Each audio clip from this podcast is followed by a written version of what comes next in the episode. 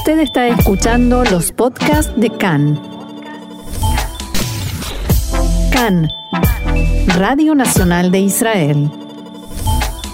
Seguimos adelante aquí en CAN, Radio Reca en español, Radio Nacional de Israel.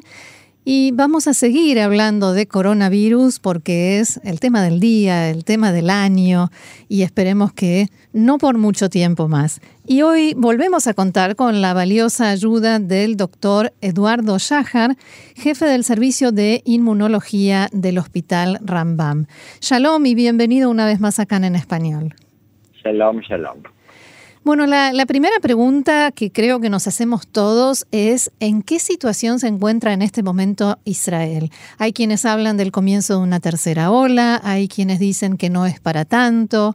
Eh, ¿Cómo lo evalúan esto los profesionales médicos? Y bueno, en este momento en Israel estamos en el, estamos en la etapa que la incidencia está aumentando en forma eh, muy, muy importante. Por lo tanto, es muy, muy probable que, en un tiempo relativamente corto eh, estemos nuevamente en, la misma situación que estábamos previamente, hace, hace dos meses. Eh, en este momento, a fin de año, vienen los Hagim, Hanukkah, que están todos los chicos de vacaciones, y están también las fiestas de los cristianos, o sea que hay mm, mucha mm, mucho clima de fiestas y eso es en los, lugares donde la gente se contagia, es decir, que la incidencia está en aumento. Lo más probable es que haya un, un nuevo cierre. o oh. parcial, es decir, no no no sé de qué de, de qué magnitud, pero lo más probable es que haya algo algo así. En medio de todas estas discusiones sobre qué abrir, qué no abrir, si los centros comerciales sí, eh, si las escuelas sí o no, o qué, qué grados, qué cursos sí, ¿dónde está la diferencia? ¿Por qué un centro comercial cerrado es eh, peor desde el punto de vista del corona que un gran negocio de venta de muebles que sí está abierto?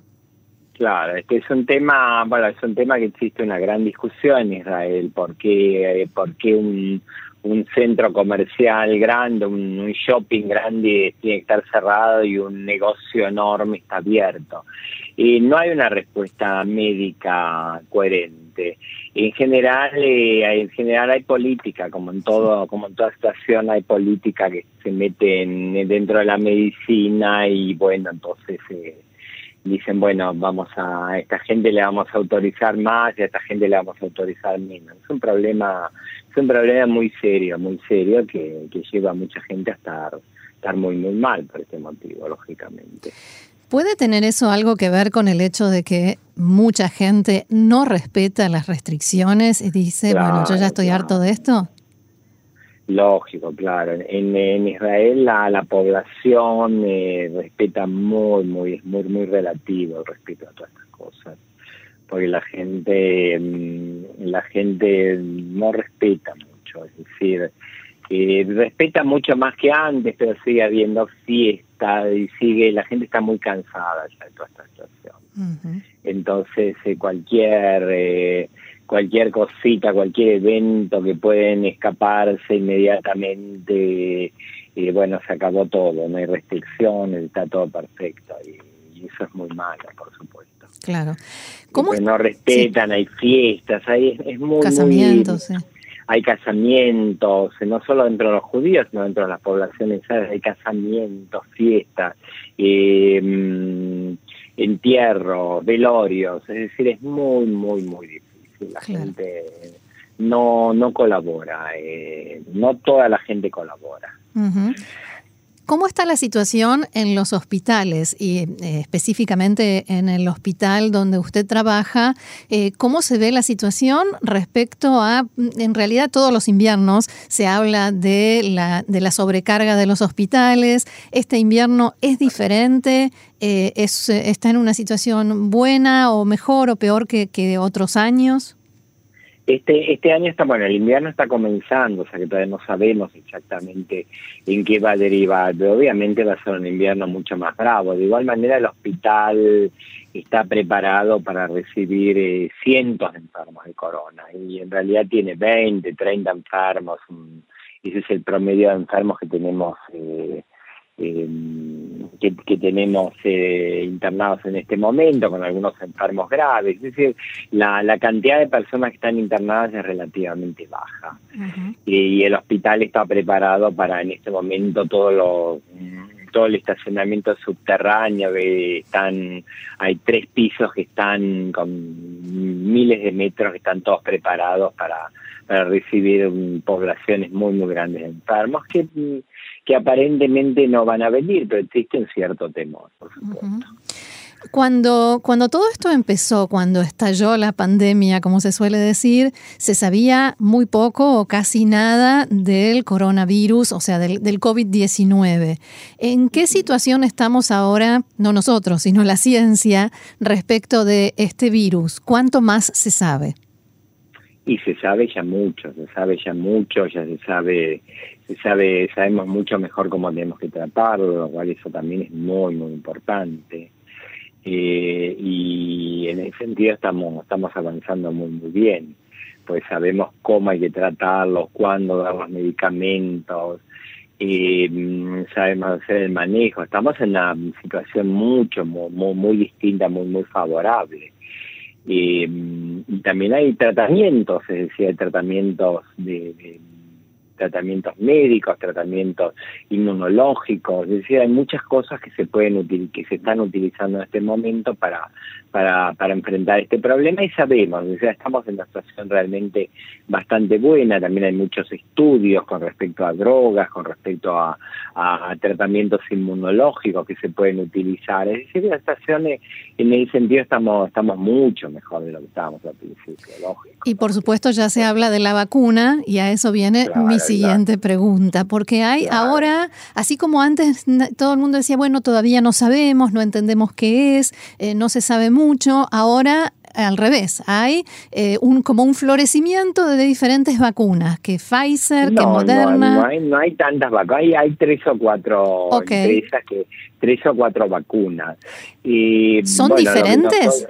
Eh, son tienen tienen sus diferencias en cuanto en cuanto al mecanismo de acción. no se puede saber exactamente cuál es mejor.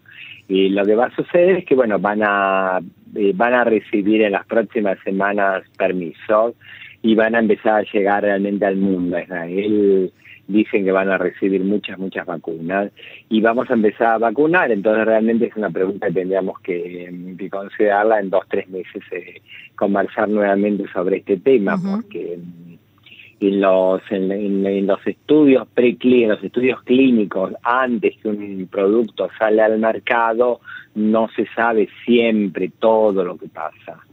Y por lo tanto, nosotros no podemos en este momento decir que la vacuna es un producto fantástico, decir que nos sirve.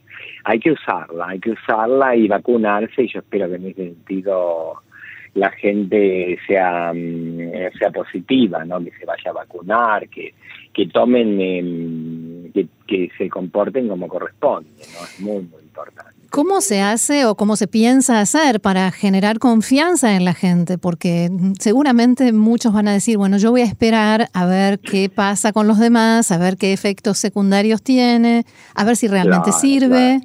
Sí, muy probable. ¿En base a qué se le dice a la gente, vayan a vacunarse tranquilos? Claro, claro. Y bueno, la, hizo el Ministerio de Salud, van a que trabajar muy, muy intensamente para, para convencer a la gente, porque la gente eh, tiene miedo, pero por otra parte hay que tener en cuenta que la gente está muy, muy cansada de todo este cierre, de toda esta situación. Entonces es muy, muy probable que la gente sí quiera colaborar. Y obviamente no, no todo el mundo va a colaborar en forma inmediata, pero yo pienso realmente que no vamos a tener eh, grandes dramas en ese sentido. Las cosas, yo en ese sentido soy muy optimista porque porque la gente está muy cansada, la gente quiere una solución. Entonces yo no veo una situación y le ofrecen a una persona, bueno, vení, vacunate y va a estar todo bien y viene y dice, no, yo no me quiero vacunar. claro. no lo honestamente no lo veo, eso como una cosa lógica. ¿Cómo se está organizando lo que va a ser el plan de vacunación? ¿Ya se está trabajando? ¿Los hospitales ya están involucrados? ¿Las Cupot Jolim, las mutuales médicas, ya están empezando a planificar eh, la vacunación? Claro, lo que, lo que en realidad lo que nosotros escuchamos que va a haber que los grupos, por ejemplo, las primeras personas que van a recibir van a ser los grupos médicos, o sea, los médicos, enfermeras, toda esta gente, y después la gente más eh, mayor, los, los, los más adultos, más grandes, y después van a ir llegando más grandes, gente que está más expuesta, y después van a llegar al resto, al resto de la población. y, pero es todo un proceso muy, muy, muy complejo porque son vacunas que requieren eh, muchos cuidados, este, refrigeración, a temperaturas muy, muy bajas. Es todo una, una situación muy, muy compleja que no la sabemos todo cuál es toda la historia, pero yo pienso que, mm, en los próximos días vamos a empezar a escuchar más cosas. Este, pero lo, lo que se habla es realmente que primero lo van a recibir los grupos médicos. Eh, eh, bueno, pero ¿cómo se establecen esos parámetros? O sea, evitar que se expanda la enfermedad, evitar que haya más enfermos graves. ¿Qué se hace primero? y se hace todo junto. Ah, okay. y se hace todo junto y se está haciendo un gran esfuerzo para tratar de evitar eh, que la gente se que la gente se contagie. Publicidad, educación, los chicos vuelven al colegio en cápsulas, grupos más pequeños y están cerrados, o sea, hay hay hay mucho mucho trabajo de educación y eso por un lado, para prevención.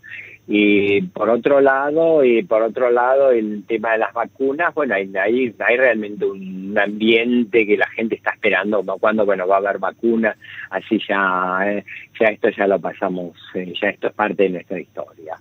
Es decir, yo pienso que es muy dinámico y sobre todo en Israel, Israel es un país muy, muy dinámico que lo que pasó, lo que hablamos hoy, si hablamos el, dentro de dos o tres días, nos parece que hablamos de 10 años. Es muy, muy, muy dinámico. Pasan tantas cosas acá que, que uno realmente las cosas cambian, cambian a un ritmo muy, muy rápido. En, que no hay problema. En base a lo que se conoce sobre las vacunas eh, que vamos a recibir, ¿cómo son los tiempos que se esperan? Porque hay una como una falsa expectativa, una ilusión de que bueno, nos damos las vacunas, eh, las dos dosis de vacuna y ya está, nos sacamos la mascarilla y volvemos a ser libres. Pero entiendo que no. Eh, bueno, lo que se dice es que las vacunas este, fueron efectivas en, en más del 90% de las personas. Eh, lo que quiere decir también que las personas de, desarrollaron inmunizaciones, desarrollaron eh, anticuerpos contra el COVID-19.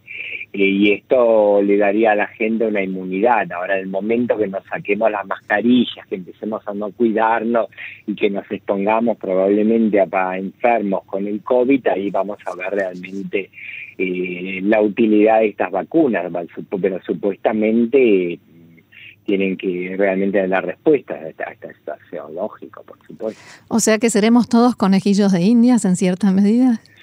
Eh, yo pienso que sí, porque justamente tenemos que recordar que, que toda esta historia comenzó en marzo y abril y nosotros estamos en un par de meses ya estamos hablando de vacunas y estamos hablando en dos, tres meses todas las poblaciones van a estar, por lo menos de los países más desarrollados, van a estar todos vacunados y que probablemente en medio año esto ya, ya sea algo aparte, como se dice a veces es demasiado demasiado bueno para ser verdad, pero bueno, hay que darle, hay que darle crédito a posibilidades, no hay que ser optimista. Sí. Se está hablando también de gente que vuelve a enfermar de COVID-19. Incluso se habló en estos días de un caso de muerte por una segunda eh, o como una recaída de la enfermedad. ¿Qué hay de cierto en eso? Es, es, algo muy, muy, eh, muy poco frecuente. No, yo no diría que hay mucho de cierto. Sí es cierto, hay gente que se reenfermó de, se reenfermó incluso mencionando un caso de muerte, y probablemente gente que no desarrolló un proceso inmunitario suficientemente desarrollado, pero son casos realmente muy, muy aislados en este momento. Por lo tanto, aparentemente la, la enfermedad confiere una, una cierta confiere inmunidad a los pacientes, pues son casos muy aislados, son menos de 10 casos, por lo menos que yo, de los que yo leo en la literatura médica, que yo que yo he visto, o sea que, es muy poco en relación con la cantidad de enfermos que hay en el mundo. No, no, yo no lo tomaría en cuenta como una cosa. Como algo que influye, claro. Claro, claro. ¿Hay algún eh, aspecto, algún detalle de la enfermedad, del tratamiento, de lo que rodea todo esto que usted quisiera comentar, que no le preguntamos o que cuando piensa en qué le gustaría transmitirle al público, eh, esta sea la oportunidad? O sea, que utilice este micrófono para eh, dar su propio mensaje. El mensaje que yo quisiera darle al público es que en este momento tienen que tener mucho, muchísimo cuidado.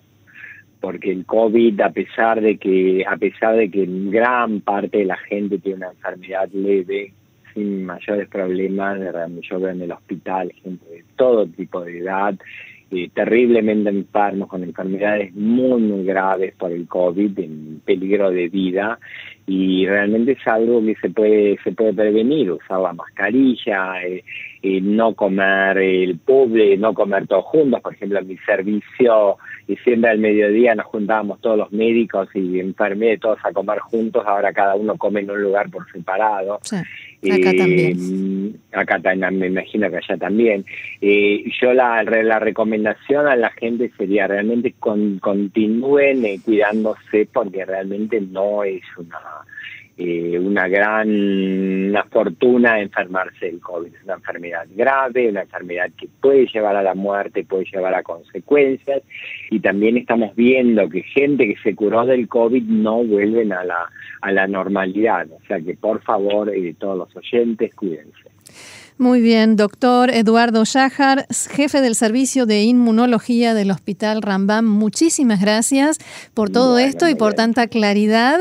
Y sin duda lo volveremos a molestar para seguir hablando de estos temas. Muy bien, bueno, muchas gracias, saludos a todos, adiós. Shalom.